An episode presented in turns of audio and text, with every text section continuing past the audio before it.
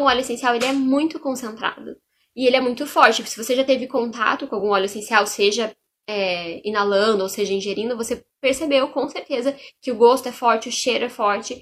Então, ele é extremamente concentrado, ele é extremamente potente. Então, quando a gente fala de ingestão de óleo essencial, a gente normalmente está falando de uma gota. Quando a gente está fazendo um uso em casa, a gente usa uma gota. Se eu vou tratar uma situação específica, aí o profissional, né, um aromaterapeuta, um terapeuta, vai te orientar a quantas gotas você vai usar do óleo essencial. Mas normalmente, se a gente for comparar em questão de, de medicação, como a gente está acostumado a ingerir medicação, uma, uma dose de uma medicação seria uma gota de óleo essencial. Então, se você fizer sempre injeções de uma gota de óleo essencial espaçadas durante o seu dia, você nunca vai ter problema. Não vai correr risco de sobrecarregar fígado, rim, nada dessas coisas, tá?